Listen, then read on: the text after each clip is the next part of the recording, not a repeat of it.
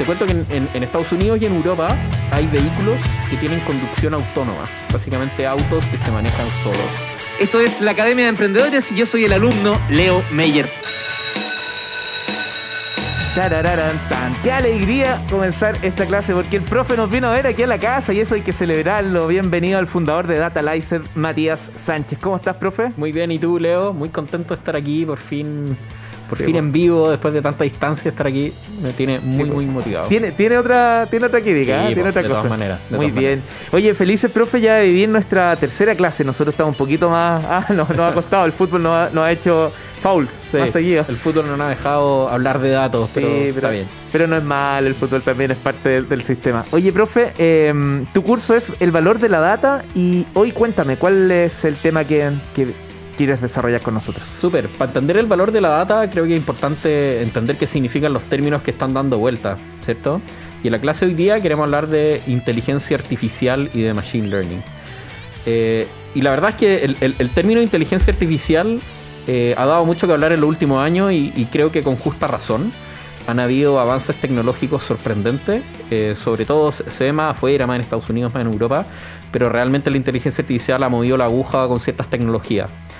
Eh, pero para entender un poco qué es la ciencia de la computación, eh, qué es la inteligencia artificial, a mí me gusta la definición del mundo de la ciencia de la computación, que dice que la inteligencia artificial se considera una disciplina que permite que sistemas computacionales puedan realizar tareas que comúnmente necesitan inteligencia humana. Entonces, esta definición habla un poco que, en esta disciplina se le estamos dando el poder de simular inteligencia humana a computadores, a aplicaciones. Eh, pero para mí es muy importante destacar que la gracia de todo esto es entregarle inteligencia y capacidades para hacer cosas que no se pueden hacer con la programación tradicional. Eh, para bajarlo un poco más, vamos con un ejemplo. Eso te iba a decir, un ejemplo para poder sigue siendo, ¿ah? sigue siendo medio de definición, pero te cuento que en, en Estados Unidos y en Europa hay vehículos que tienen conducción autónoma, básicamente autos que se manejan solos que llegan de origen a destino sin que un conductor haga nada. ¿A modo de prueba, profe, o ya están instalados en la sociedad? Hay, hay en algunas zonas de Estados Unidos, hay algunos taxis que se están manejando solo y en muchos otros lugares están a modo de prueba. ¿Te subirías a uno tú? Sí, me subiría de todas maneras. Me encantaría ir a Estados Unidos solo a subirme uno. ya, ok. Pero la gracia es que estos vehículos eh, tienen un montón de tecnología y hardware adentro, pero son capaces de identificar objetos, otros vehículos, señales de tránsito, peatones, ciclistas, etcétera eh, también pueden medir la distancia entre autos, eh, conocen las rutas a través del GPS y además de eso están siendo particularmente buenos para identificar situaciones de riesgo. Pueden, pueden saber que hay un choque antes de que esto ocurra. Eh, y todas estas cosas son cosas que comúnmente asociamos a la inteligencia humana. Cuando uno maneja, está viendo un montón de cosas, estos vehículos con tecnología lo están reconociendo. y, toman toda esta información para tomar decisiones de acelerar, de frenar, de doblar. Y cuánto doblar, por ejemplo, no es trivial, ¿cierto? Eh, la tecnología que empodera que estos vehículos puedan hacer esto es la inteligencia artificial en cosas como identificar objetos para saber si tengo que acelerar o frenar. Eh, y realmente esta cuestión está siendo muy muy poderosa eh, en el mundo. Pero desde mi punto de vista, la tecnología más importante para que esto pueda ocurrir es lo que se conoce como aprendizaje de máquinas o, o que también se conoce en inglés como machine learning.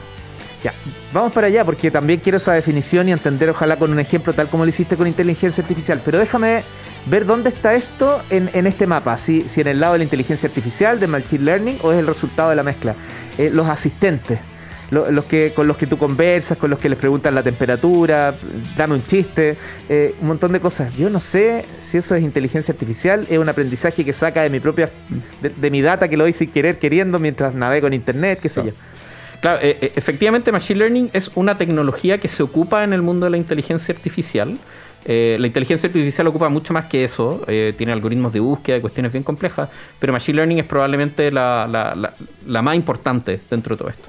Y dentro de nuestra perspectiva en Datalize, Machine Learning es una técnica que nos habilita que computadoras puedan aprender, entre comillas, de un conjunto de datos históricos. Digo entre comillas porque estamos en la radio, no me están viendo, pero ese aprendizaje no, es lo mismo que, nosotros como humanos entendemos como aprendizaje. Acá básicamente se busca construir una función, un método que recibe algo y devuelve otra cosa. Recibe un input y escupe un output. Entonces, por ejemplo, en, estos sistemas, en Siri, por ejemplo, que uno le puede hablar, eh, hay un modelo de Machine Learning que escucha voz y la traduce a texto. Eh, eso se hace con Machine Learning, pero solo esa parte. ¿Qué pasa después? Este asistente también te puede hacer otra pregunta o puede ponerte una canción, puede tomar una acción, porque en, el mundo de la, inteligencia de la inteligencia artificial hay modelos de Machine Learning y hay otras cosas. Es una sumatoria de, elementos. Entonces, en Machine Learning es una tecnología que, es responsable por avances gigantes en el mundo de la visión computacional. Eh, por ejemplo, estos autos autónomos pueden reconocer peatones con modelos de Machine Learning con modelos que han visto miles de fotos de peatones y ya saben dónde hay peatón y dónde no. Pero ese es solo un input a tomar una decisión, acelero, freno, doblo, etc. Eh, pasa lo mismo con el procesamiento de lenguaje natural, con el reconocimiento y que son cosas totalmente revolucionarias y que hace unos, yo diría que hace unos 10 años era imposible hacerlo, hoy día están en todos lados, no nos damos ni cuenta y están ocurriendo, ¿cierto? Mm. Pero un mensaje que quiero dejar acá es que para el mundo de las empresas y las empresas tradicionales y probablemente el 90% de las empresas de la región, eh, estos avances quizás no son tan relevantes eh, y ellos pueden ocupar Machine Learning pero para cosas quizás más cotidianas de la empresa.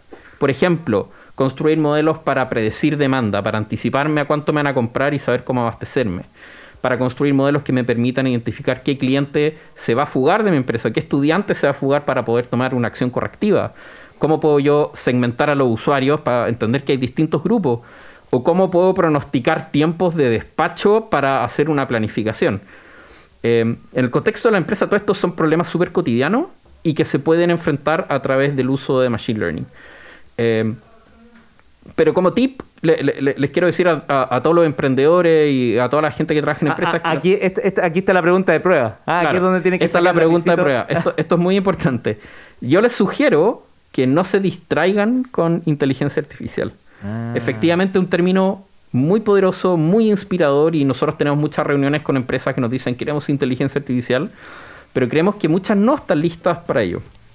Para poder ocupar eficientemente estas tecnologías, tienen que haber recorrido un buen camino en términos de datos, en términos de tecnología, eh, para poder sacarle el jugo, ¿cierto? Y muchas empresas necesitan cosas un poco más higiénicas necesitan poder automatizar la recolección y la disponibilización de información para que su gente pueda tomar decisiones, ¿cierto? Un poco lo que hablamos la clase pasada con, inteligencia de negocio, ¿cierto? Entonces, de alguna manera, lo que quiero decir es que si bien esta tecnología es súper inspiradora, probablemente la mayoría de las empresas tienen que solucionar algo antes. Tiene que salir del Excel, tiene que poder darle datos e información a los tomadores de decisión en tiempo y forma correcto y eso guarda relación más con la analítica descriptiva, con analizar lo que pasó. Y cuando eso está solucionado, nosotros recomendamos empezar a pensar en, Machine Learning, que es tratar de predecir lo que va a ocurrir. Eh, que eso también tiene un mucho valor, pero creemos que la etapa anterior es mucho más importante de solucionar. A ver, nos quedan unos minutitos y a ver si, si no sé si romper paradigmas, pero al menos eh, quedémonos con inteligencia artificial. No, mentira. Ah, Yo soy un bot de inteligencia artificial, claro. no, profe. Mira, a ver, lo primero. Eh, a veces no solo nos escuchan emprendedoras, emprendedores, también personas que trabajan dentro de una empresa y sueñan con emprender. Y, más de alguno y algunas se siente un poquito amenazado por todo esto. ¿Cuál es tu mensaje ante eso? Sí, eh, les puedo dar un dato. Hace, unos años me llamó mi mamá que había escuchado a un político hablar que el Big Data y la inteligencia artificial no iba a reemplazar. Eh, y la verdad es que yo creo que todavía estamos muy lejos de eso. Eh, si bien hay avances importantes, por ejemplo, en los autos de conducción autónoma, ese mismo autoconducción autónoma es muy malo para hacer cualquier otra tarea por la cual no fue diseñado. Así que creo que estamos lejos de lo que se denomina la inteligencia artificial general, que es cuando se cree que las computadoras van a poder aprender como nosotros y lo van a poder hacer con tal velocidad que nos van a poder reemplazar en todo tipo de tareas. Hoy día estamos muy lejos de eso. Eh, la inteligencia artificial es muy poderosa en tareas muy puntuales y probablemente van a haber algunas industrias que, que sí se van a ver amenazadas, por, ejemplo en la conducción. Yo creo que en unos años más vamos a ver autos de conducción autónoma por todos lados. Pero en general falta mucho para que las computadoras nos reemplacen en todo tipo de Es como una reconversión, eso es lo que hay que tener en la mente. Oye, profe, lo otro es, eh, a veces... No, no, no, no, yo voy a ser más, más directo. Muy pocas veces se presenta todo esto que tú estás hablando como algo transversal, sino que queda como metido en la ingeniería casi informática y, los computines y hablan como de una tribu casi. Y a veces lo veo cuando tú das tu ejemplo y todo, lo veo en todos lados, no solo tampoco en la minería, sino que por ejemplo en el turismo, que es grande, pero es más blando en términos de, data, de números, de tecnología propiamente tal. Em, ¿cómo hacemos para que sea más transversal? Buena pregunta. y no tengo la respuesta. no tengo la respuesta, pero efectivamente nos relacionamos con la tecnología casi que sin darnos cuenta. Mm. Yo creo que los mejores ingenieros han desarrollado estas cosas para que sean invisibles para nosotros. Mm. Por ejemplo, no es necesario saber que Siri me puede responder a un mensaje de voz que yo le diga y me entienda y haga una acción y que eso sea inteligencia artificial.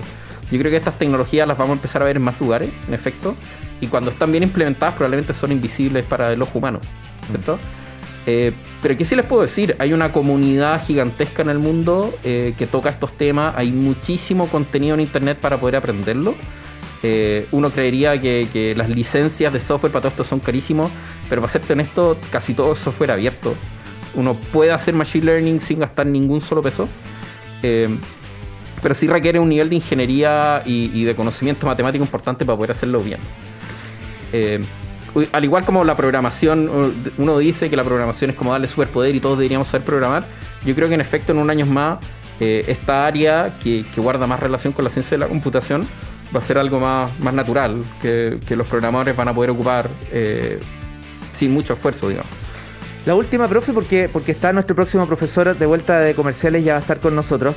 Eh, si te pidiera una, una película, quizás un libro, algo que nos acercara, porque uno ve el futurismo desde los Jetsons, desde los supersónicos, eh, Star Wars, o sea, están muy allá yo por lo menos me siento súper cercano a lo que viví en, Minority Report con, con, Tom Cruise. Fue la primera vez que vi, vi el futuro y tecnología y uso de data y todo, pero, pero como en cinco años más, siete años más, y muchas de esas cosas hoy día existen. No el tema central, pero, pero lo que está en torno. Em, ¿Tienes algún...? Sí, tengo dos recomendaciones bien buenas. La primera, eh, si le interesó esto de los vehículos autónomos, busquen en YouTube eh, eh, qué es lo que ve un Tesla cuando está conduciendo hay un millón de videos de videos de, cómo, cómo, el auto interpreta su entorno y hay muchos videos de, los Tesla anticipándose un accidente. Prenden una alarma segundos antes de que el auto delante choque. Son cosas que dan dolor de guata. Y la segunda recomendación es que en Netflix hay un documental que se llama AlphaGo, eh, que hay un grupo de Google que se llama DeepMind que desarrolló un algoritmo que juega Go, que es un juego parecido al ajedrez. Eh, y el spoiler es que destroza al mejor humano del mundo en este juego. Oh. Eh, y es muy entretenido ver toda esa progresión, toda la ingeniería que hay por detrás y qué le pasa al humano que dice una máquina es imposible que me gane y lo termina realmente destruyendo. Es el spoiler, perdón a todos, pero, uh, pero es muy bueno el documental porque no es tan técnico y van a poder ver cómo cómo se hace esta magia, lo explican muy bien. Un documental de 7 horas que te va a atrapar. no, es, más cortito, pero es bien bueno, es muy entretenido, se lo recomiendo. Profesor Matías Sánchez, fundador de Data License y líder de este curso llamado El Valor de la Data. Que esté muy bien y muchas gracias por habernos visitado aquí en la sala de clases. Muchas gracias, Leo, que esté muy bien. Buen regreso al sur. Chao, chao. Chao.